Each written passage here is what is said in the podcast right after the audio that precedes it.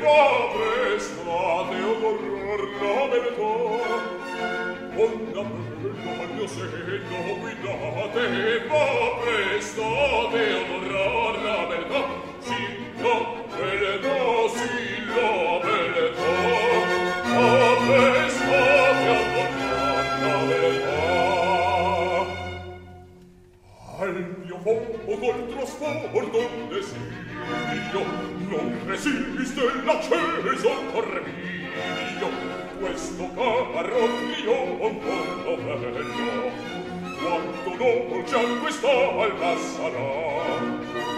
Questo caro trionfo novello quanto dolce a quest'alba sarà. Quanto dolce quest'alba sarà.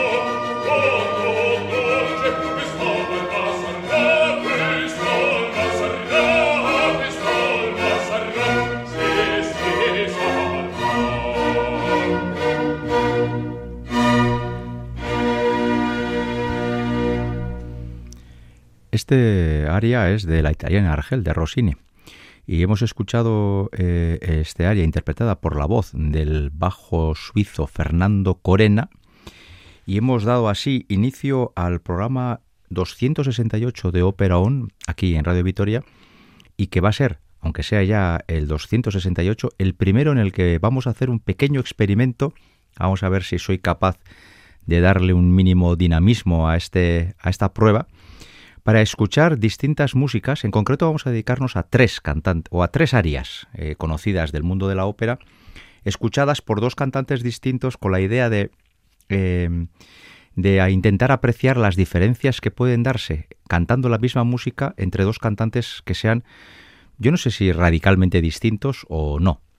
Y digo esto porque eh, vamos a, a elegir, hoy hemos elegido, he elegido a tres hombres, a tres arias masculinas, y vamos a escucharla dos veces con cantantes distintos y luego vamos a entrar en el detalle de algunas pequeñas apreciaciones para que el oyente, sobre todo el que esté menos acostumbrado a oír ópera, eh, se dé cuenta o al menos perciba las muy distintas formas de interpretación que pueden existir en el mundo de la ópera. ¿Y esto por qué ha surgido?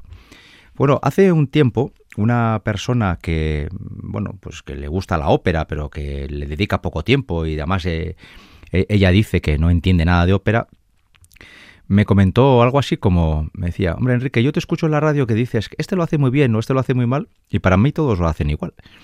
Porque a mí todos me parecen grandísimos cantantes. Y esa situación yo la entiendo perfectamente, porque he de reconocer que al principio de mi, de mi vida como melómano, esa sensación también la tenía yo. A mí todos me parecían que lo hacían muy bien. Hasta que poco a poco fui escuchando más y más y más y me di cuenta que la misma partitura se puede cantar bien o muy bien. O incluso se puede cantar muy bien y muy mal.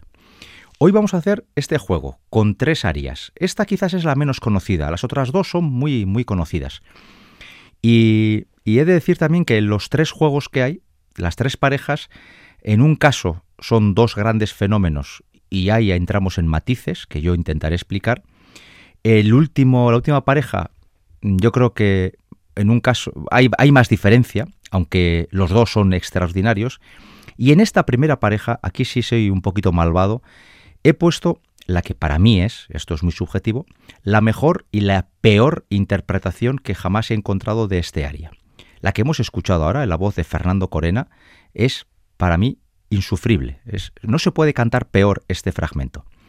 Evidentemente, como les he pillado de sorpresa, eh, luego oiremos un, trocito concreto de este área y trataremos de ver las diferencias. Pero vamos a escucharla otra vez.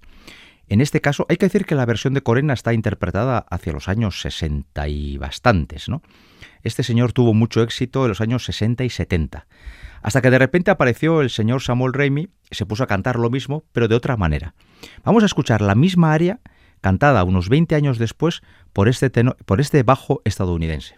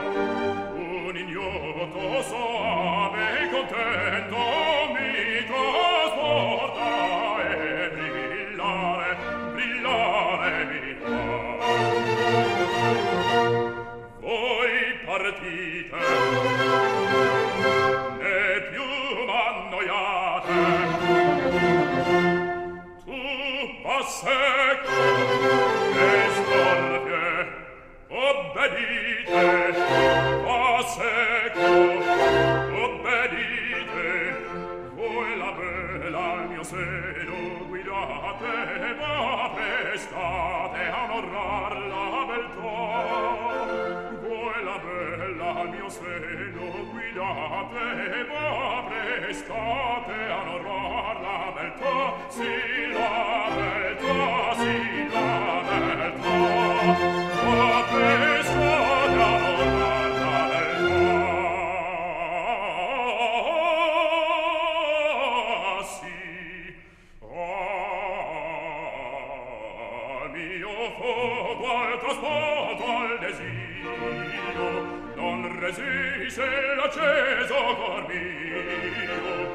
questo caro trio non averlo quanto dolce sarà.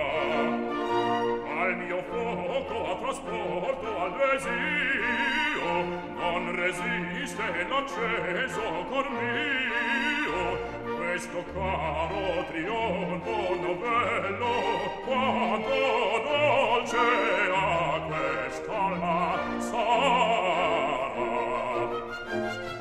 partite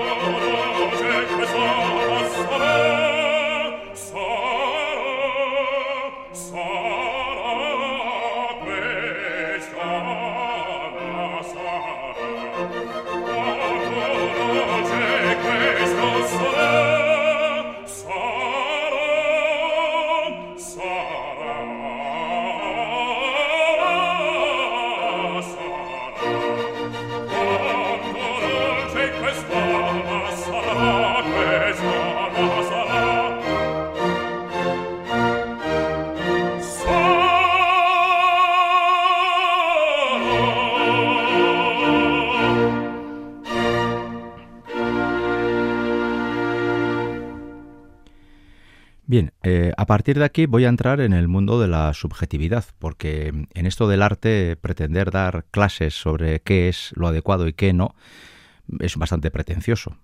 Yo solamente voy a dar mi opinión y voy a tratar de justificar mi opinión en base a criterios más o menos objetivos. Pero en esto del canto, como ocurre con otras artes, por ejemplo las artes plásticas, ¿no? Pues hay cosas que a uno le llegan y a otros no, y no hay nada que hacer. Y yo a veces me quedo bastante sorprendido cuando hay gente que me dice, escuchando lo que para mí es una voz casi perfecta, me dicen que prefieren oír eh, a, alguien berrear el reggaetón, ¿no? Pues eh, sobre gustos no hay nada escrito. Eh, eso sí, el tiempo quita y da razones, eso también ayuda mucho. Bien, pues la primera versión, la que hemos oído de Fernando Corena, si la comparamos con la que acabamos de oír de Samuel Raimi, quizás no nos costaría mucho apreciar que la coloratura es decir, ese subir y bajar que hace el cantante con la voz, jugando, eh, dando color a esa voz, en el caso de Corena es de una torpeza increíble. Es incapaz de cantar sobre un aliento, es decir, sin coger aire. Y él está continuamente, y esto que les voy a decir lo digo con todo el respeto porque además uno sufre de esa enfermedad, Fernando Corena parece un asmático, que va eh, tomando aire cada pocos segundos intentando eh, poder cantar toda la frase completa, mientras que Samuel Raimi coge la frase y en un solo aliento la tira, subiendo y bajando con una aparente facilidad. Detrás de eso no hay más que técnica, la que no tenía Corena y la que sí tiene Samuel Raimi. Eh, las uniones entre las palabras y las frases. En Samuel Raimi, nosotros cuando hablamos, hablamos todo de seguido. Eh, normalmente no interrumpimos una frase a la mitad y seguimos hablando. Y al cantar hay que hacer o hay que intentar hacer lo mismo.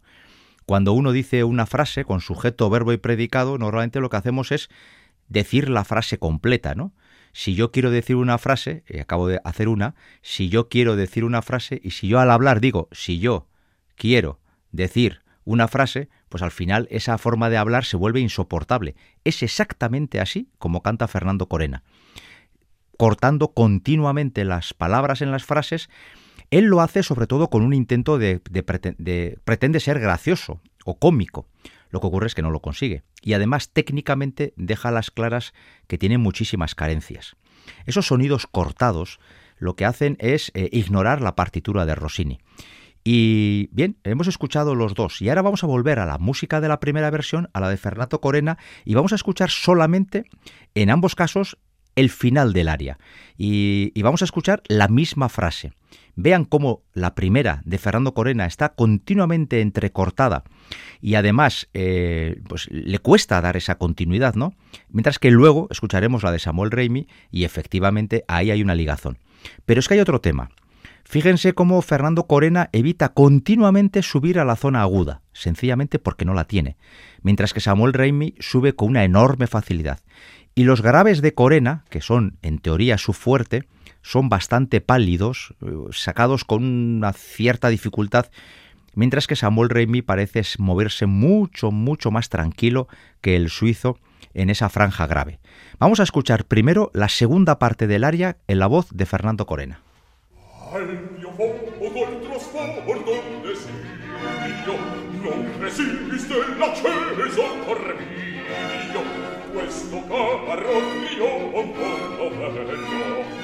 quanto dolce acquistò al massarà questo caro trionfo novello oh, quanto dolce a quest'alma sarà. Quanto dolce quest'alma sarà. Quanto dolce quest'alma sarà.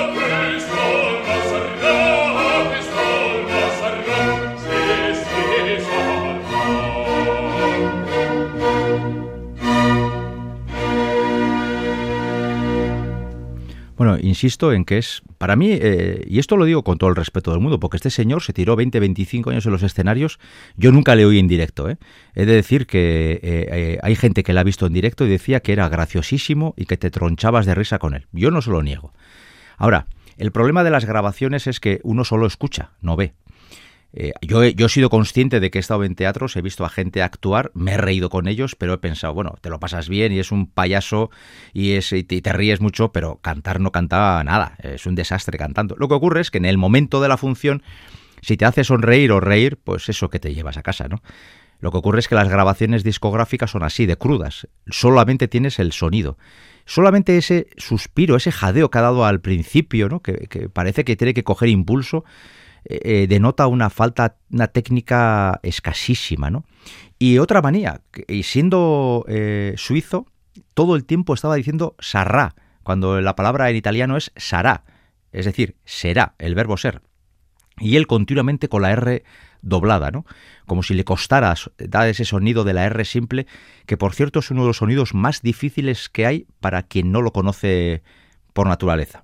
Vamos a escuchar este mismo fragmento y vamos a escuchar la coloratura ligada en la voz de Samuel Raimi.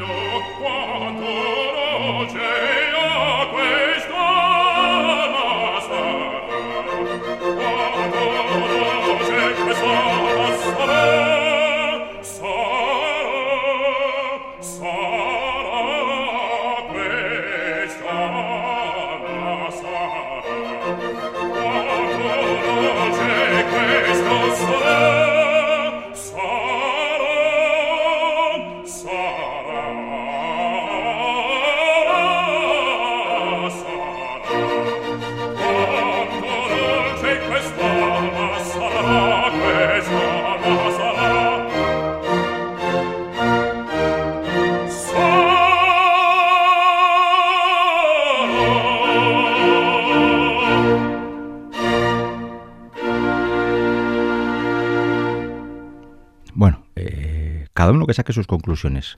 Eh, para mí, la interpretación de Fernando Corena, eh, mm, déjenme que haga de profe, un uno y medio. Y Samuel Raimi está en el 9.75. A Samuel Raimi he podido verle en directo en alguna ocasión y he de decir que eh, a, mí me, apabulla este hombre. Es, increíble que cante lo que cante, te, te deja pegado al asiento porque tiene una técnica prodigiosa. Y siendo estadounidense, pronuncia el italiano de una forma magistral. Y yo creo que también eso es cuestión a valorar. Bueno, este ha sido el primer experimento, un área de la italiana en Argel de Rossini, un bajo barítono suizo, Fernando Corena, un estadounidense, Samuel Raimi, dos épocas distintas. Hay que decir que cuando apareció Raimi en el, en el mundo operístico, todos los eh, bajo barítonos estilo Corena se tuvieron que meter debajo de las piedras, porque claro, hacían reír y hacían reír, pero de repente apareció este señor, empezó a cantar mucho mejor y todos estos bajos eh, de tercera, pues pues tuvieron que quedar en teatros de otro nivel, porque ahora ya la gente no exigía o no pedía solo que te hiciera reír, sino que además cantara muy bien. Y Samuel Raimi, que tampoco es que fuera la alegría de la huerta, pero sabía hacer muy bien de bajo bufo y te hacías sonreías con él y además oírle era una maravilla. Bueno, primer experimento terminado.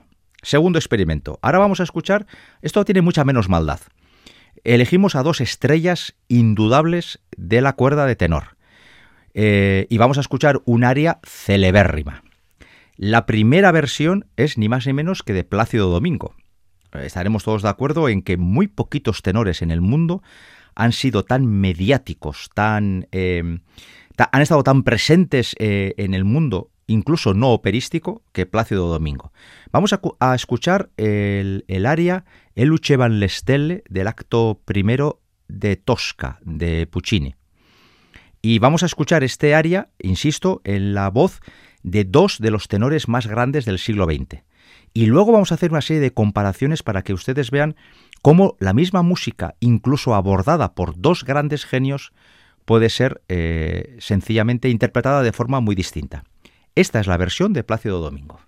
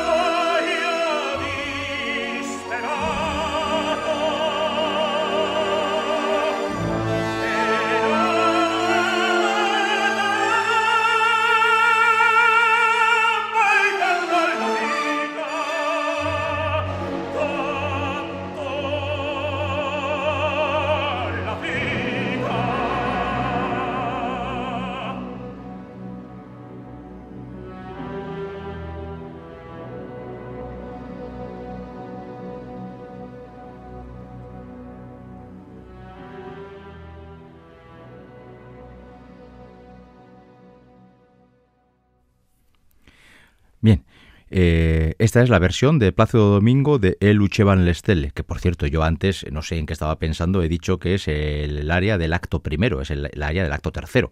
Es el momento previo a que le fusilen. Él cree, bueno, él de hecho le van a fusilar a Mario Cavaradossi y él canta eh, pues eh, ese sentimiento que, que tiene el que siente que va a abandonar este mundo de forma inmediata y, él habla tanto de, sus sentimientos de amor hacia Floria Tosca como el dolor que siente por tener que perder la vida tan joven y por una razón tan injusta, ¿no? Porque al final Mario Cavaradossi va a ser ajusticiado por razones políticas, porque él es liberal y ha peleado contra el sistema absolutista que encarna la figura de Scarpia, ¿no? el jefe de la policía secreta. Bien, desde luego en cualquier teatro del mundo, al terminar esta versión del aria, el teatro lanzaría un montón de aplausos y bien merecidos, porque a Plácido Domingo no se le puede negar que cuando hacía de tenor, y no como ahora, era desde luego uno de los tenores más eh, seguros y más rotundos de, los años 60, 70, 80, ¿no? donde prácticamente no tenía rival. Pero eh, en más o menos un poquito antes que Plácido Domingo, hubo otro tenor que también cantó eh, en teatro muchas veces y grabó en disco, incluso con la misma María Callas, este aria, porque eh, cantó y grabó muchas veces Tosca. Vamos a escuchar la misma aria cantada por Carlo Bergonzi. Y luego vamos a ir a detalles concretos para que vean cómo dos grandísimos cantantes pueden abordar la misma, la misma frase de formas muy distintas. Esta es la versión que del aria hace Carlo Bergonzi.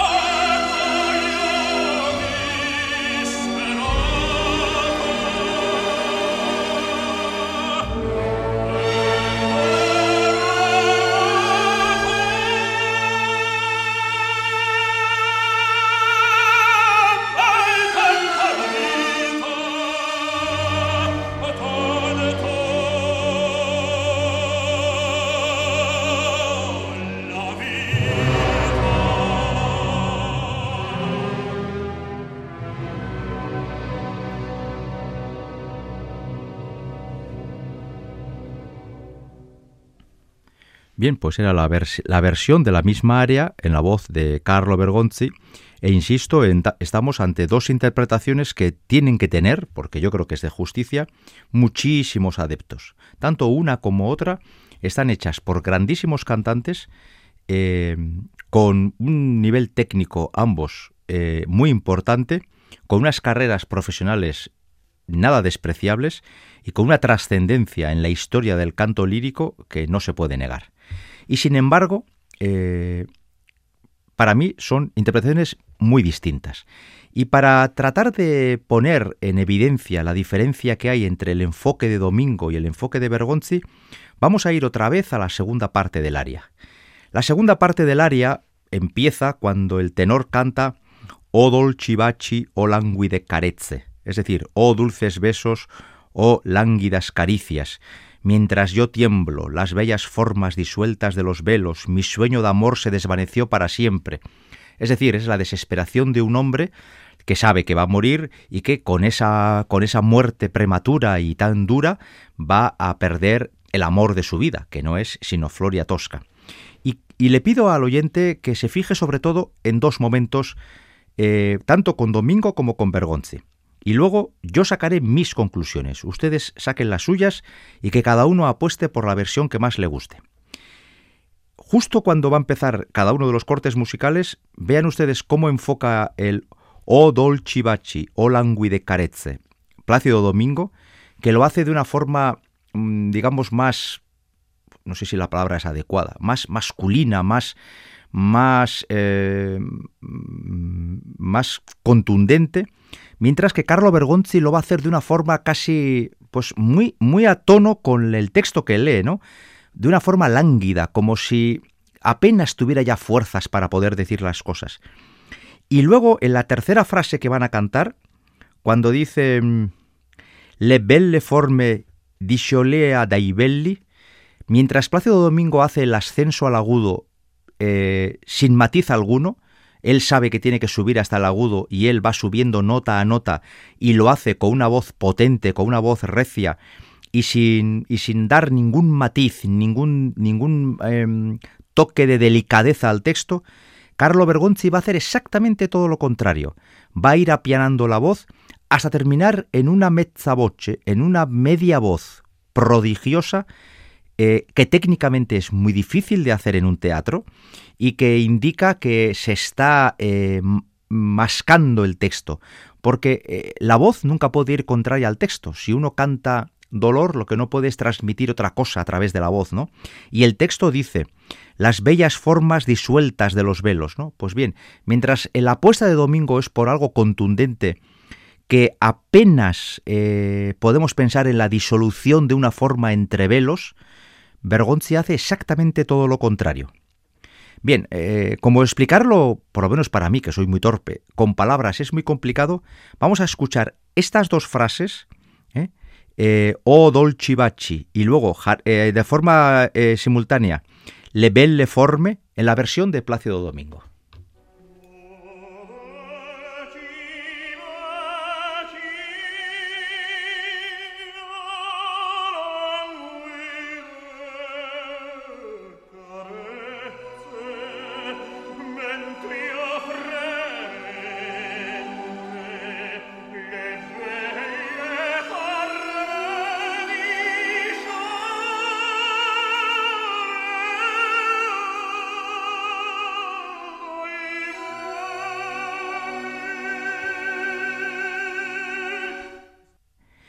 Y ahora vamos a escuchar esta misma frase interpretada por Carlo Bergonzi.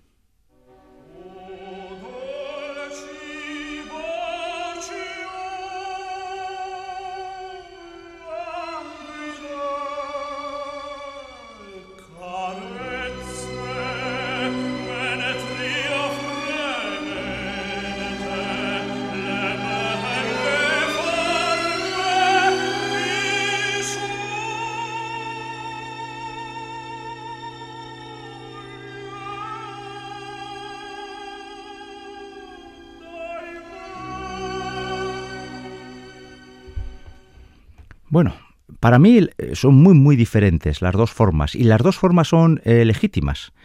Y tengo que decir que yo estoy convencido, pero lo digo de todo corazón, que cualquiera de las dos en un teatro arrasa y el público respondería de una forma emocionada, ¿no? Pero para mí, como oyente, el que pueda estar en una butaca, en un teatro, escuchando a uno u a otro, a mí la segunda me parece portentosa. La primera me parece, pues eso, de un 8. Y yo con la segunda porque lo he hecho así queriendo, pues yo sigo en el 975. Eh, me parece un alarde técnico esa media voz eh, y cómo a pesar de que el tenor va buscando la zona aguda, eh, Bergonzi se pliega al texto y trata de fusionar el tono de su voz, el timbre de su voz, con el texto que está leyendo. Sin embargo, hay muchos tenores, bastante peores que Domingo y que Bergonzi, y que en este momento, como su única preocupación es dar el agudo en condiciones, no les importa nada lo que están diciendo. Y es verdad, tampoco nos engañemos. Hay muchos oyentes que lo que les gusta es un agudo rotundo, que se oiga...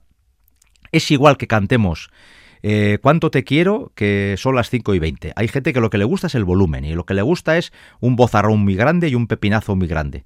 Eh, yo no niego que tuve mi fase de voces grandes, pero ya desde hace bastantes años tomé una decisión. Y es que en la ópera, además de cantar bien, hay que tener buen gusto y muchas veces, siempre, el buen gusto personal a la hora de cantar va muy ligado al uso que haces de la voz que tienes. Evidentemente, si tu voz no es muy grande, y luego el tercer ejemplo para eso será paradigmático, si tu voz no es muy grande no puedes hacer ningún alarde, pero puedes tener una voz mediana o una voz no muy grande y sin embargo tener un gusto enorme al cantar. Y hay muchos cantantes, para gustos siempre, quiero aclararlo, que con voces enormes tienen tan poco gusto que al final a mí personalmente me agotan enseguida, ¿no? Tanto alarde de voz y de voz y de voz, un chorro de voz, que al final, eh, pues insisto, lo mismo les da una cosa que decir la contraria, cantan todo igual. Y en la ópera tenemos que ir a buscar también eh, los sentimientos que se transmiten a través de la voz. Bueno, pues en este experimento que estamos haciendo, o que estoy haciendo yo al menos, intentando eh, saber cómo se pueden afrontar eh, la misma música con voces muy distintas, con estilos y técnicas muy distintos. Hemos comenzado con un área para abajo de la italiana Argel y hemos oído a Fernando Corena y a Samuel Reimi.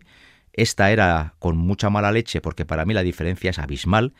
La segunda ha sido un fragmento de Tosca, cantada por dos grandes artistas como puedan ser Carlo Bergonzi y Plácido Domingo, que coincidieron en el tiempo, durante algunos años. Y la tercera prueba que vamos a hacer y a la que caminamos, a la que caminamos ya, tercera y última del día de hoy, la tercera pareja es una pareja en la que les diferencia casi 100 años de existencia. Es decir, hablamos de un tenor actual, para algunos el mejor tenor actual, Roberto Alaña, que tampoco es, por eso quiero decir que tampoco es ningún, ningún Mindundi, sino que hablamos de que para algunos el mejor tenor lírico de la actualidad, y el otro sería eh, un señor que sus años dorados de como cantante fueron en la década de los 20 del siglo pasado, es decir, hace, hace casi 100 años, y es Tito Esquipa.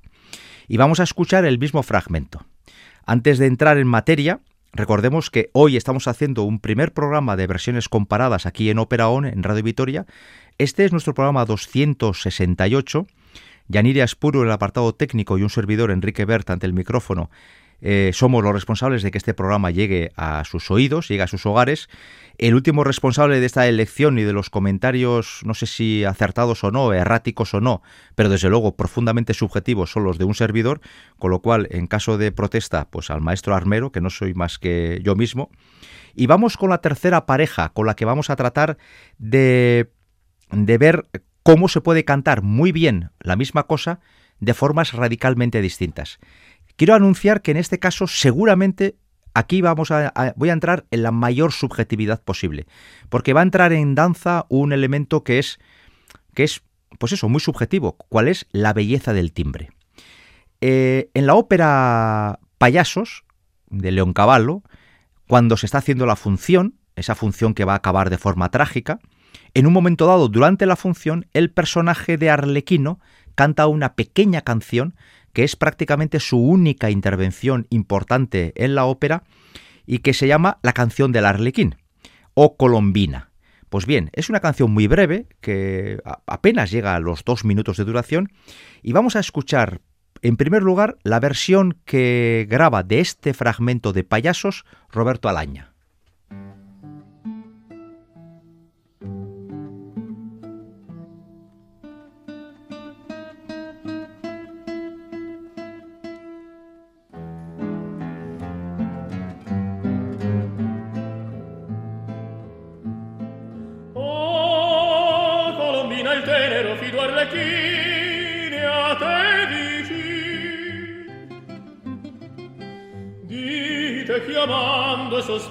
Aspetta il poverino.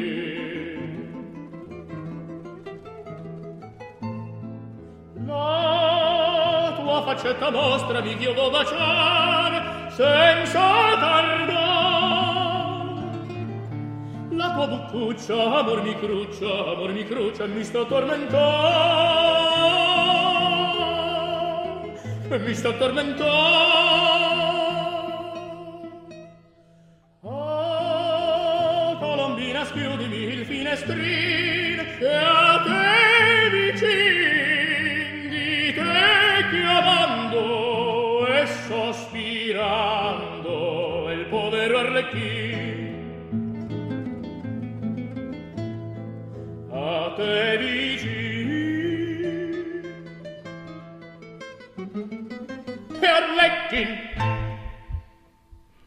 Bien, pues esta es la versión de, Roberto Alaña. Primera impresión que se me queda a mí antes de que escuchemos la de Tito Esquipa.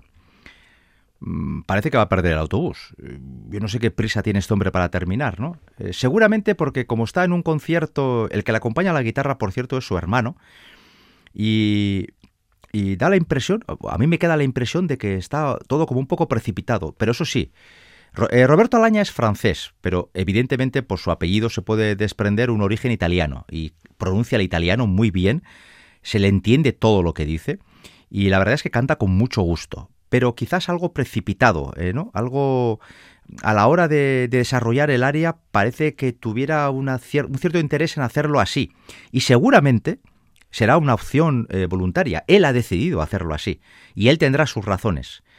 Pero eh, esto está ocurriendo durante una representación que sabemos va a acabar en una gran tragedia cuando el, el payaso mate a su esposa, a, la que acusa de adúltera. Y este momento en la representación es casi el único momento de paz y de sosiego que existe en toda la obra. Porque cada vez que habla el payaso, el payaso está totalmente fuera de su, de, su raciocinio porque los celos le tienen totalmente secuestrado, ¿no?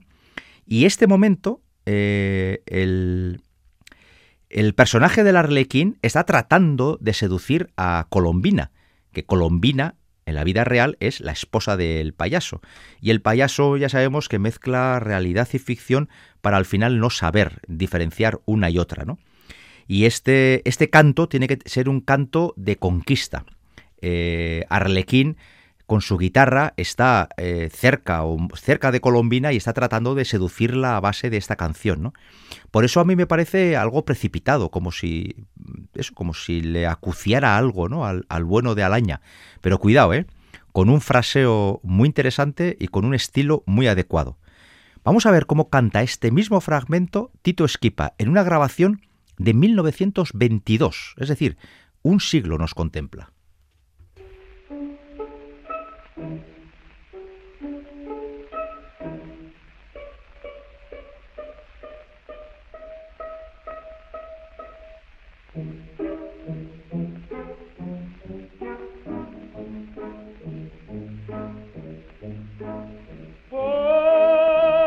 Colombina il tenero fido Arlecchin, e a te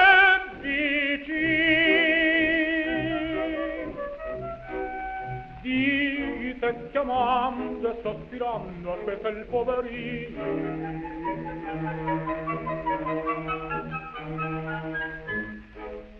La tua faccetta mostrami ch'io vo baciar.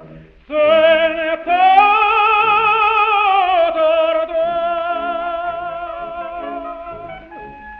tua popuccia, amor mi cruccia, amor mi cruccia mi sta tormentar. Ah, e mi sta tormentar. Oh, Colombina, schiudimi il finestrino,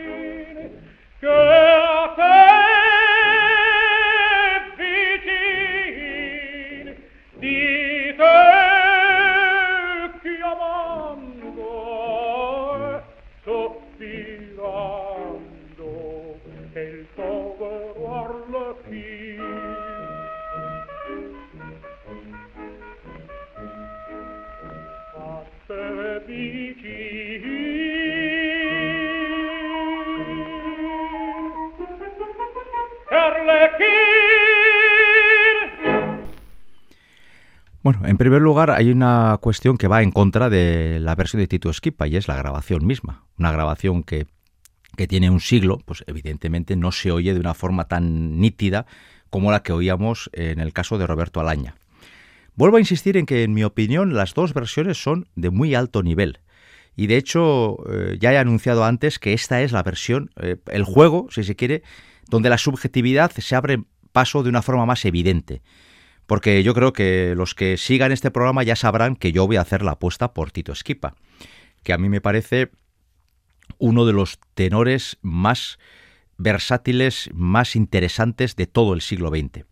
Reconozco que, y esto los amantes de la ópera me entenderán perfectamente, eh, uno se vuelve un forofo de un cantante cuando le admite todos sus fallos. Y Tito Esquipa está muy lejos de ser un cantante perfecto.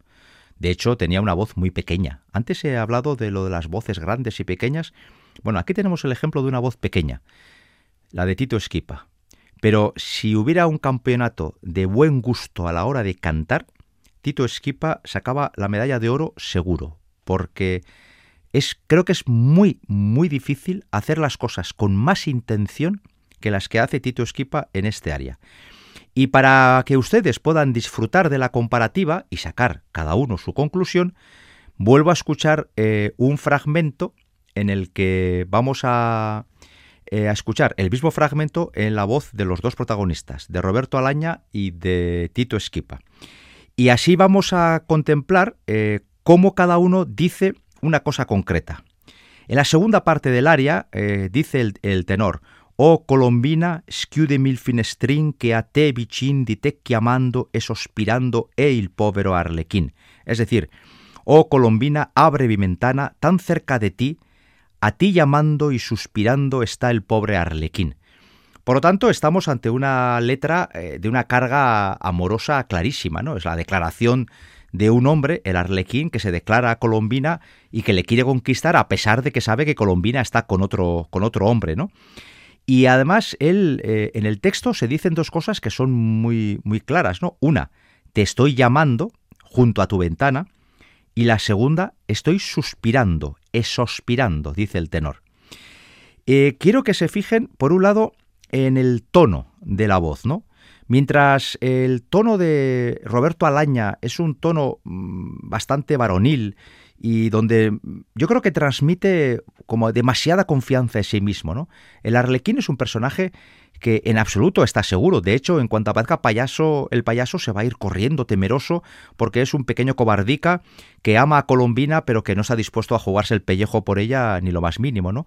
Y la voz de Alaña a mí me parece que es como demasiado varonil, demasiado seguro de sí mismo, como si no acertara a, fusionar el, la última intención del texto con la voz que él utiliza, ¿no?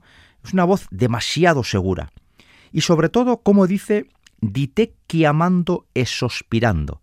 Alaña lo dice casi como de corrido, sin darle ninguna intención.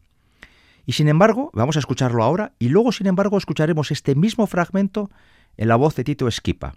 Vamos a escuchar la segunda parte de nuevo en la voz de Roberto Alaña.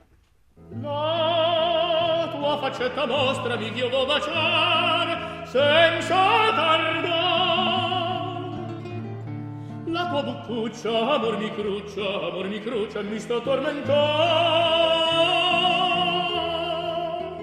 mi sta tormentando ah colombina schiudimi il finestrin che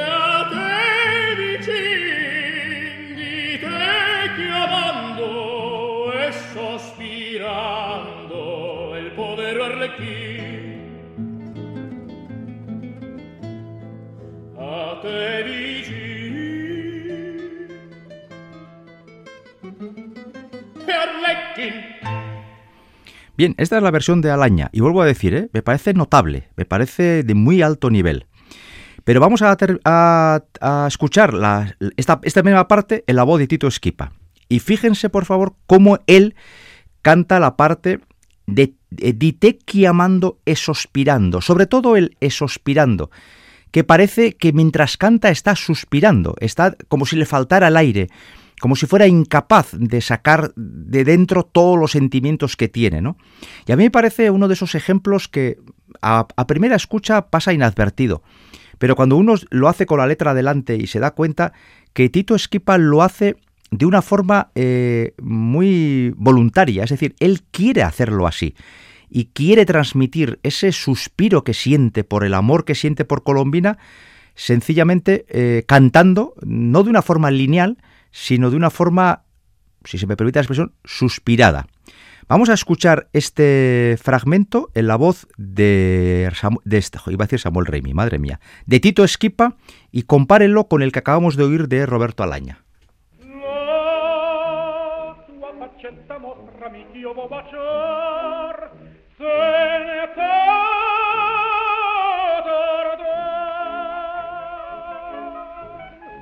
la tua poppuccia amor mi cruccia amor mi cruccia mi sta tormentar. Ah, e mi sta tormentar. Oh, Colombina, chiudimi il finestrino. Good.